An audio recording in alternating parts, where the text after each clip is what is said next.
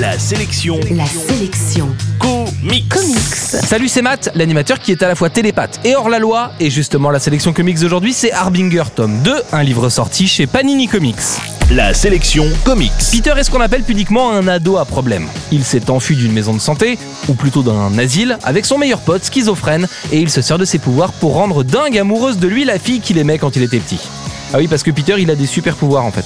Justement, il vient d'être recruté par la fondation Harbinger, une sorte d'école pour jeunes surdoués dans laquelle on active les pouvoirs des ados. Pour des raisons que vous découvrirez en lisant le premier tome de la série, Peter se retourne contre la fondation et va s'opposer à elle. Il va donc tenter de recruter d'autres ados à super pouvoirs pour l'aider. Harbinger est donc une série qui met en scène des ados mal dans leur peau, disposant de beaucoup de potentiel et s'opposant à une structure patriarcale incarnée par un chef tout-puissant.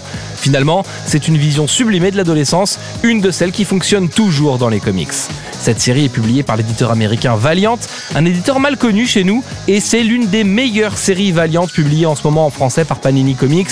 Une partie des dessins est assurée par le dessinateur nantais Philippe Brionès, ce qui ne gâte rien, d'autant que Harbinger est évidemment une série d'action axée ados et jeunes adultes, mais elle se révèle beaucoup moins cruche que ce que le pitch aurait pu nous laisser croire. C'est pour le moment ma série préférée dans la collection des titres Valiant.